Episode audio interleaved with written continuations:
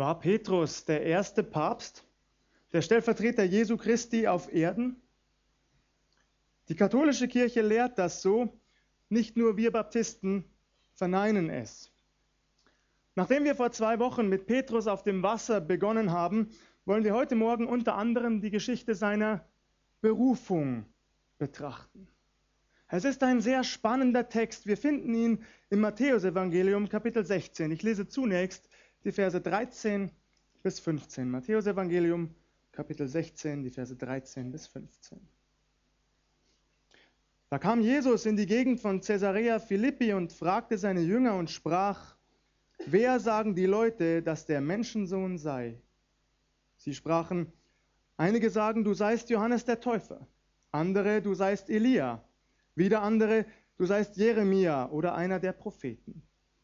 Er sprach zu ihnen, wer sagt denn ihr, dass ich sei? Wer ist dieser Jesus von Nazareth? Wer ist dieser Mann, der uns durch die Geschichte entgegenkommt? Wer ist dieser Mann, der bis heute Menschenleben verändert? Jesus fragt das schon damals seine Jünger, für wen halten mich die Leute? Für wen halten Sie mich, den Menschensohn? Spannend fand ich, dass Jesus diesen Ausdruck in seine Frage integriert, Menschensohn.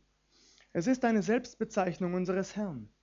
Damit bringt Jesus einerseits zum Ausdruck, dass er ein Mensch ist wie wir, wie du und ich, der das Leben eines gewöhnlichen Menschen führt, der essen und trinken, schlafen, sich ausruhen muss. Doch dabei bleibt es nicht, denn andererseits schwingt in diesem Begriff, den Jesus für sich selbst gebraucht, bereits die ihm verliehene Herrlichkeit mit, die göttliche Herrlichkeit. Nach seiner Verhaftung wird Jesus diesen Ausdruck ebenfalls vor dem Hohen Rat verwenden. Wir lesen davon in Matthäus 26. Dort heißt es, ihr werdet den Menschensohn sitzen sehen zur Rechten der Kraft und kommen auf den Wolken des Himmels. In diesem Titel Menschensohn vereinigt unser Herr Jesus also sowohl die menschliche Niedrigkeit, könnte man sagen, als auch die göttliche Erhabenheit.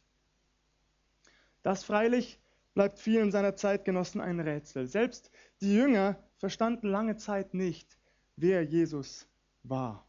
Dass sein Auftrag zumindest nicht mit ihrem Verständnis des Messias übereinstimmte.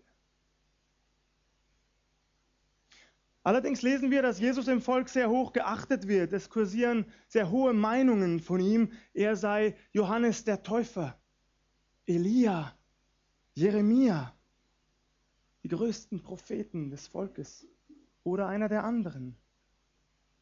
Ja, die Menschen damals, sie dachten groß von Jesus. Sie konnten gar nicht anders, nicht wahr? Schließlich hatte Jesus wie kein anderer in Vollmacht zu ihnen gepredigt, ihnen das Reich Gottes verkündigt. Nicht so wie die damaligen Schriftgelehrten und Pharisäer.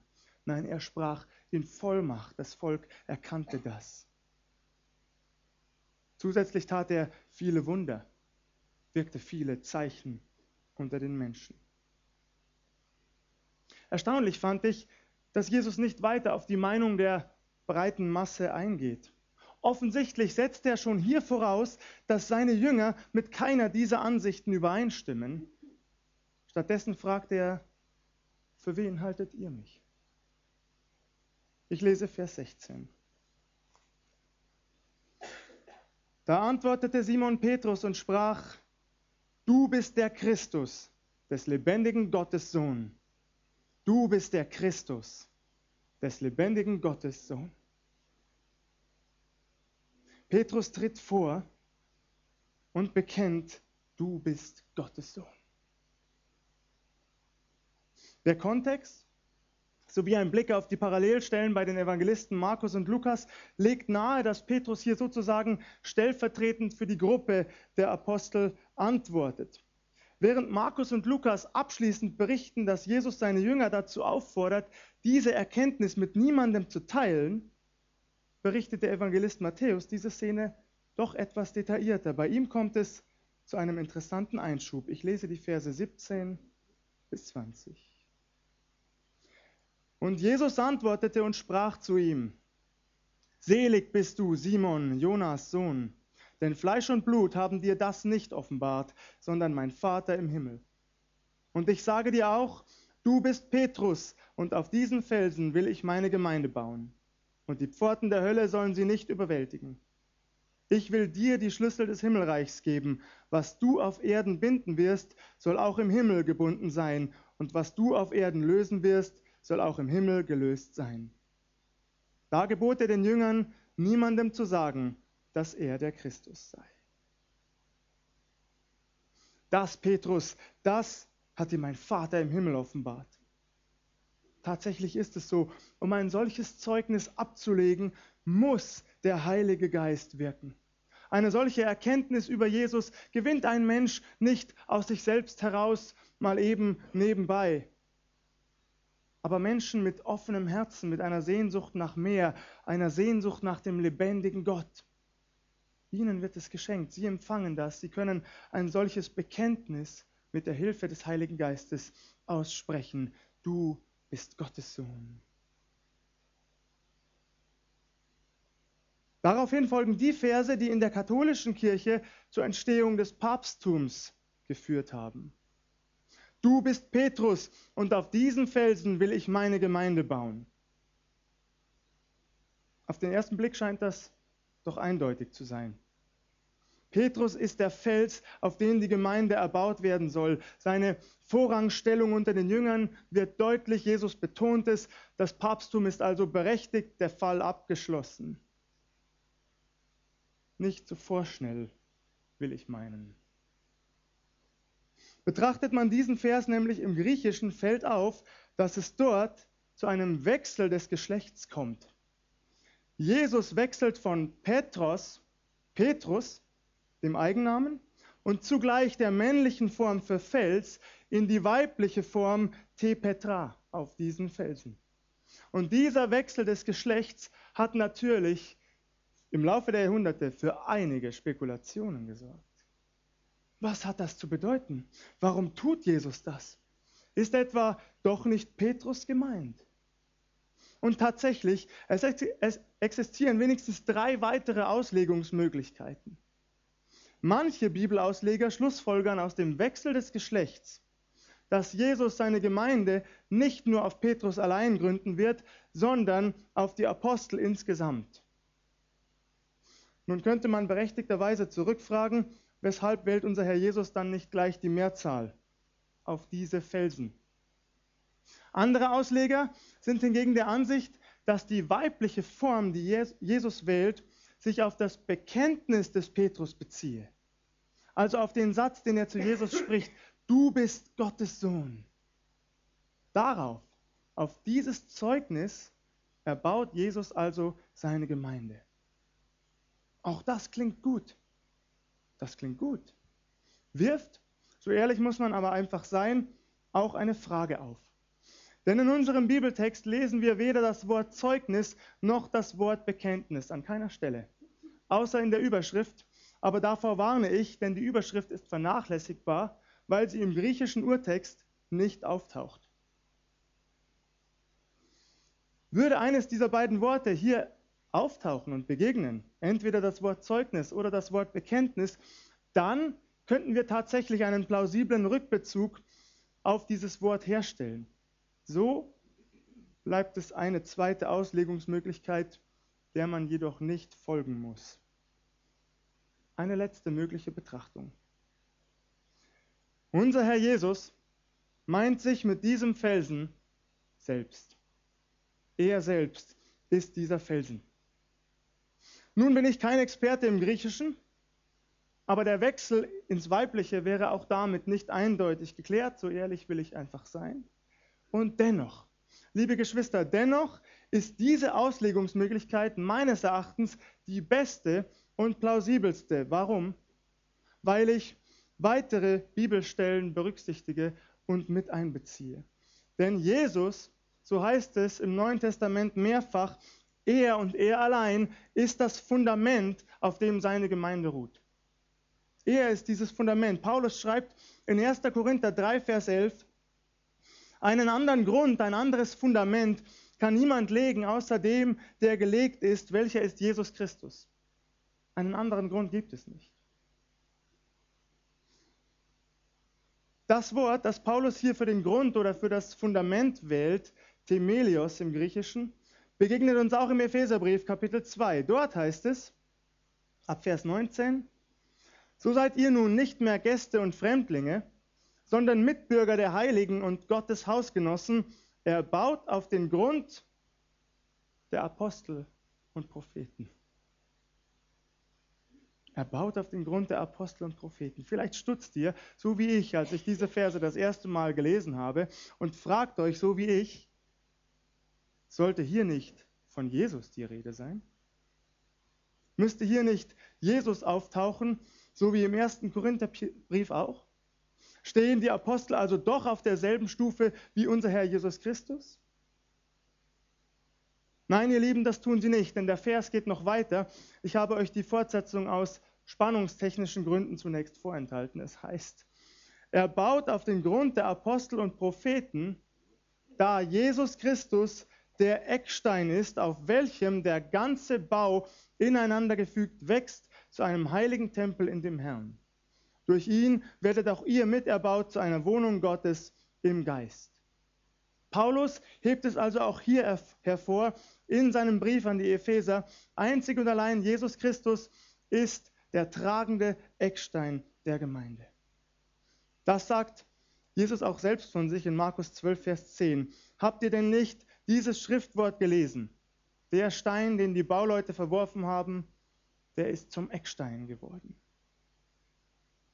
Sowohl bei unserem Herrn Jesus selbst als auch bei Paulus im Epheserbrief wird es deutlich, Jesus und er allein, der Herr und Erlöser, er steht klar über jedem Menschen, auch weit über seinen Aposteln. Er ist der Fels, auf dem die Gemeinde ruht. Vielleicht fragt ihr euch, aber wird hier dann nicht ein Widerspruch zum ersten Korintherbrief geschaffen? Ist das nicht ein Widerspruch? Im ersten Korintherbrief bezeichnet Paulus Jesus als den Grund und zwar mit demselben Wort, indem er im Epheserbrief plötzlich die Apostel aufzählt. Themelios. Auch hier sage ich, es ist kein Widerspruch, denn als es sozusagen darauf ankommt, bei der gleichzeitigen Erwähnung Jesu und der Apostel, bei der Gegenüberstellung unseres Herrn mit seinen Aposteln im Epheserbrief, da achtet Paulus penibel darauf, diese Höherstellung Jesu zu betonen. Er betont sie mit Jesus als dem tragenden Eckstein der Gemeinde. Und wie können und sollen wir dann die Formulierung verstehen, er baut auf den Grund der Apostel? Mein Vorschlag ist folgender. Die Apostel gehören mit den Propheten, die ebenfalls erwähnt werden, in gewissem Sinne durchaus zu diesem Grund dazu. Nämlich, weil sie die Ersten waren, die von Jesus Christus, ihrem Herrn, Zeugnis abgelegt haben. Doch keiner von ihnen kommt jemals dem Eckstein der Gemeinde gleich. Der Eckstein der Gemeinde ist Jesus Christus. Von ihm geht alles aus, auf ihm ruht alles. Er trägt sozusagen den ganzen Bau. Petrus selbst bekennt das übrigens. Lest gerne einmal Apostelgeschichte 4, Vers 11 oder 1. Petrus 2 ab Vers 6. Für mich ist also Jesus Christus selbst der Fels, von dem hier in Matthäus 16 die Rede ist. Auf ihm wird die Gemeinde erbaut. Dennoch überträgt unser Herr Petrus große Verantwortung. Er sagt, ich will dir die Schlüssel des Himmelreichs geben. Was du auf Erden binden wirst, soll auch im Himmel gebunden sein, und was du auf Erden lösen wirst, soll auch im Himmel gelöst sein.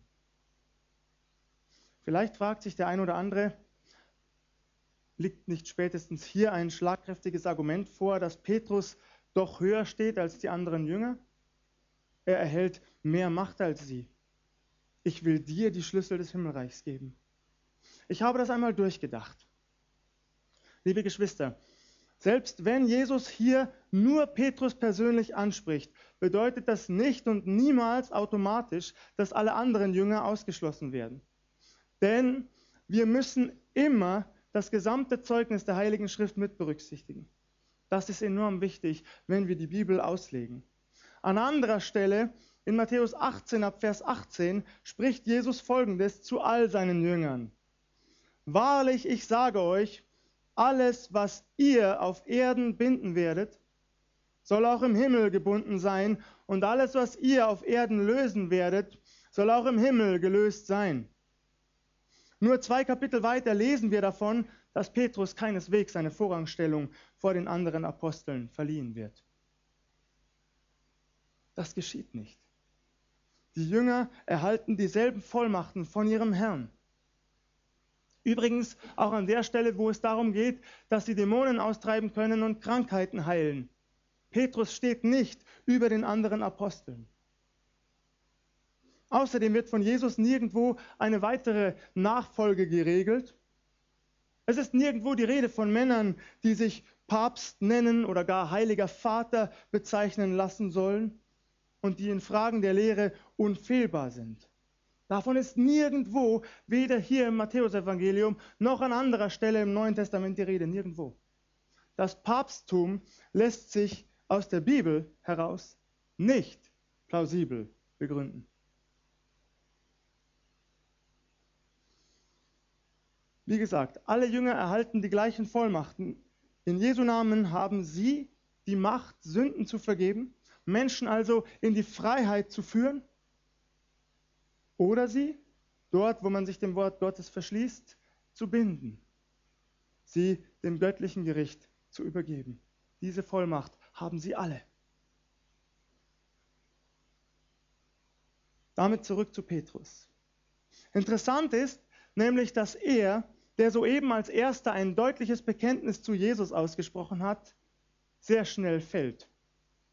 Als Jesus seinen Jüngern anschließend davon erzählt, dass er viel leiden müsse, dass er getötet werden wird, da heißt es in Matthäus 16 ab Vers 22, und Petrus nahm ihn beiseite und fuhr ihn an und sprach, Gott bewahre dich, Herr, das widerfahre dir nur nicht. Er aber wandte sich um und sprach zu Petrus, Geh weg von mir, Satan, du bist mir ein Ärgernis, denn du meinst nicht, was göttlich, sondern was menschlich ist. Petrus fällt sehr schnell. Doch auf den ersten Blick ist seine Reaktion verständlich. Stimmt's? Er liebt seinen Herrn und Meister. Er möchte nicht, dass Jesus so etwas Schreckliches widerfährt. Petrus meint es doch nur gut, menschlich gesehen. Aber aus göttlicher Sicht ist das Kreuz der einzige Weg unserer Erlösung. Und weil das so ist, wird Petrus auch sehr scharf zurechtgewiesen. Geh weg von mir, Satan, tritt hinter mich, heißt es im Griechischen. Ja, der Platz des Petrus ist hinter Jesus nicht und niemals vor ihm. Die Aufgabe des Petrus, wie auch unsere, ist die Nachfolge und nicht das Erteilen noch so gut gemeinter Ratschläge. Ihr Lieben, bis heute gilt, wo wir uns nicht ganz auf unseren Herrn und Gott ausrichten, da kann es leider passieren, dass wir selbst mit unseren besten Absichten die Sache des Bösen betreiben. Denn menschliche Erwägungen, und seien sie noch so gut gemeint, sind oft nicht identisch mit göttlichen Plänen. Tritt hinter mich zurück, Satan.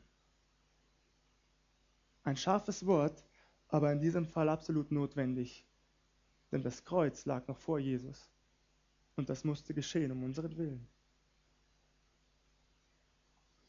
Doch nicht nur hier, sondern noch mindestens ein weiteres Mal wird Petrus fallen. Er wird seinen Herrn und Meister verleugnen. In Matthäus 26 lesen wir davon.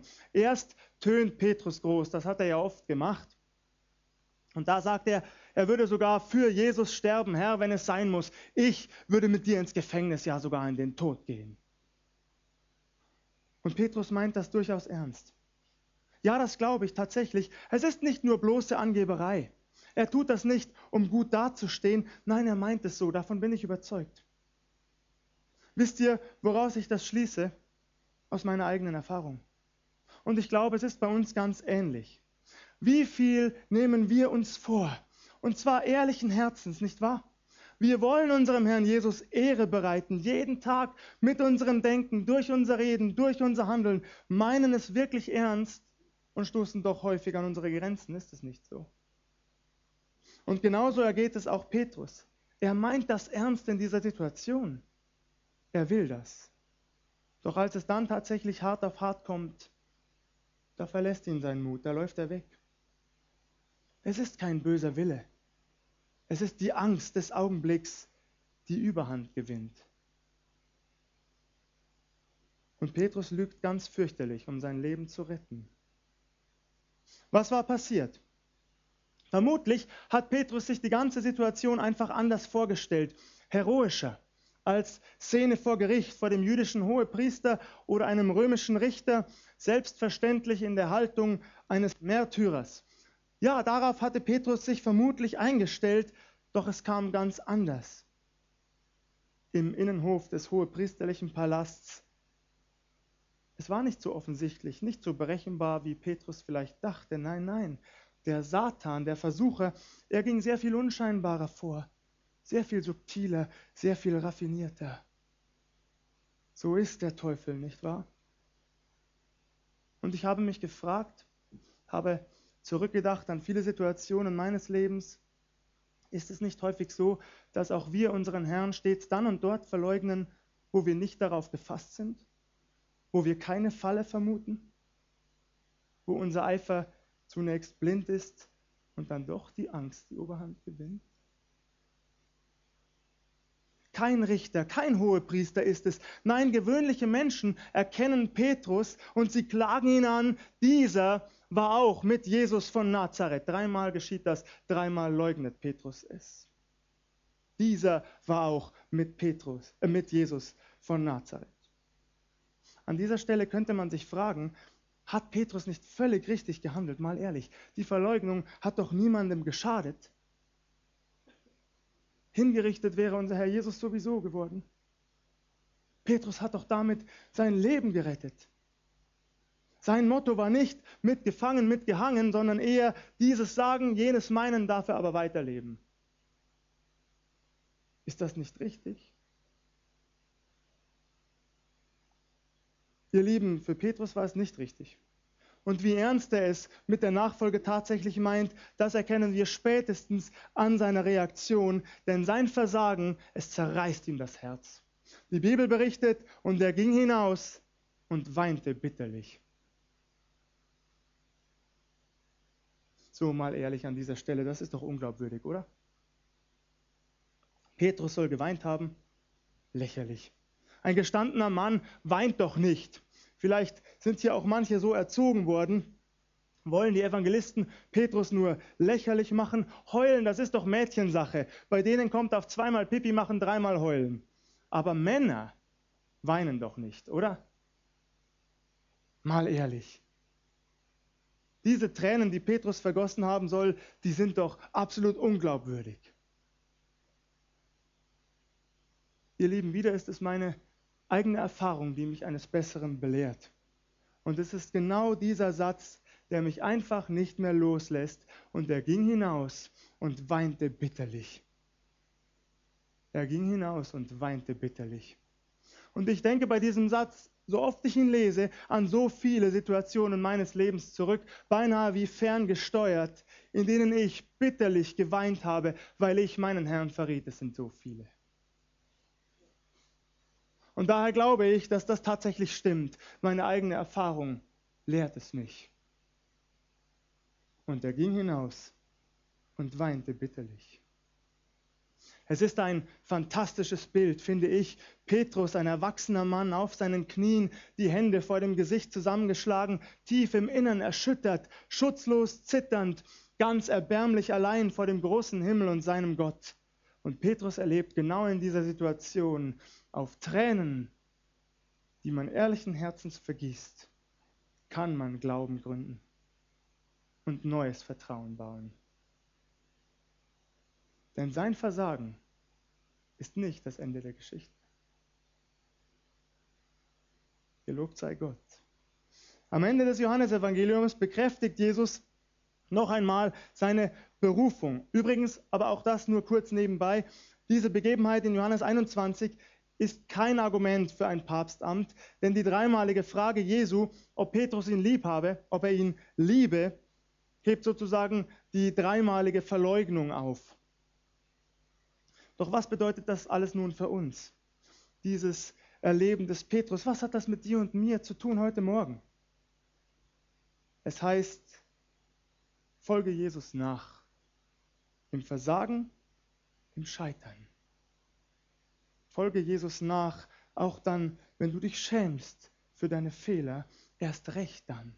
Folge Jesus nach, ob du nun ein Lachen auf den Lippen trägst oder Tränen in den Augen hast, folge Jesus nach, denn er ist es, der dich immer wieder aufrichtet. Er ist es, der dich unendlich liebt und der dein Herz ganz genau kennt. Er ist es, der deine Motivation sieht, der genau weiß, warum du tust, was du tust und warum du manches Mal versagst. Jesus ist es, der mit unseren Ängsten besser umzugehen vermag als jeder andere. Jesus ist es, der uns diese Angst nicht vorhält, sondern der uns immer wieder findet, der uns aufrichtet, der uns hinausschickt in die Welt auf ein neues. Folge Jesus nach und wisse, du darfst Fehler machen. Jeder von uns. Wir dürfen fallen und das werden wir auch. Machen wir uns nichts vor. Zeit unseres Lebens wird es so sein. Doch das gilt unerschütterlich. Jesus Christus ist und bleibt treu, selbst dann, wenn wir ihm ein ums andere Mal untreu werden. Das sagt die Bibel. Warum? Denn er kann sich selbst nicht verleugnen. Jesus Christus bleibt treu. Und jeden von uns kann er gebrauchen, trotz unserer Schwächen, trotz unserer Schwachheit. Vielleicht gerade dann, wenn wir nichts anzubieten haben, wenn wir mit leeren Händen vor ihm stehen. Ich stehe so oft mit leeren Händen vor ihm. Vielleicht du auch. Und er füllt sie mit seinem Segen. Folge Jesus nach. Er ist es, der immer wieder neue Kraft und neuen Mut verleiht. Und weil das so ist, weil wir diese Gewissheit im Herzen tragen dürfen, dürfen wir unerschrocken leben. Wir dürfen in der Schule Jesu Tag für Tag dazulernen. Wir dürfen im Glauben wachsen. Petrus hat das erlebt in der Folge, was Paulus an die Römer schreibt, Gottes Gaben und Berufung können ihn nicht gereuen. Es kann ihn nicht gereuen, was Gott dir einst gegeben hat. Und Petrus hat das so sehr verinnerlicht, dass er in einem seiner Briefe den Ratschlag gibt, und wenn ihr auch leidet um der Gerechtigkeit willen, so seid ihr doch selig. Fürchtet euch nicht vor ihrem Drohen und erschreckt nicht. Heiligt aber den Herrn Christus in euren Herzen. Seid alle Zeit bereit zur Verantwortung vor jedermann, der von euch Rechenschaft fordert über die Hoffnung, die in euch ist. Davon werden wir nächste Woche hören, wie Petrus das gelebt hat für den Rest seines Lebens. Für heute schließe ich damit dass unser Herr Jesus Christus uns unbeschreiblich liebt, trotz unserer Fehler. Auch im Scheitern, auch im Versagen. Wir dürfen es an ihn abgeben, jedes Mal neu. Wir dürfen auch Tränen vergießen darüber. Unser Herr ist es, der sie trocknet. Er ist es, der dabei ist. Er möchte uns ausrüsten, um im Alltag zu bestehen, und er möchte uns auch den Mut geben zur Hingabe, ihn unerschütterlich und zu jeder Zeit vor den Menschen zu bekennen. Am Ende wurde aus der vermeintlichen Anklage im Innenhof des hohepriesterlichen Palasts, dieser war auch mit Jesus von Nazareth, jedenfalls ein starkes Bekenntnis des Zeitlebens über dem Leben des Petrus stand, das sein Leben sozusagen aussagekräftig zusammenfasst. Dieser war auch mit Jesus von Nazareth. Und ich bete dafür, dass auch über unserem Leben bis zum Ende diese kraftvolle Aussage stehen möge, über deinem und meinem, dieser, diese war auch mit Jesus von Nazareth. Es gibt nichts Besseres für uns im Leben und im Sterben. Amen.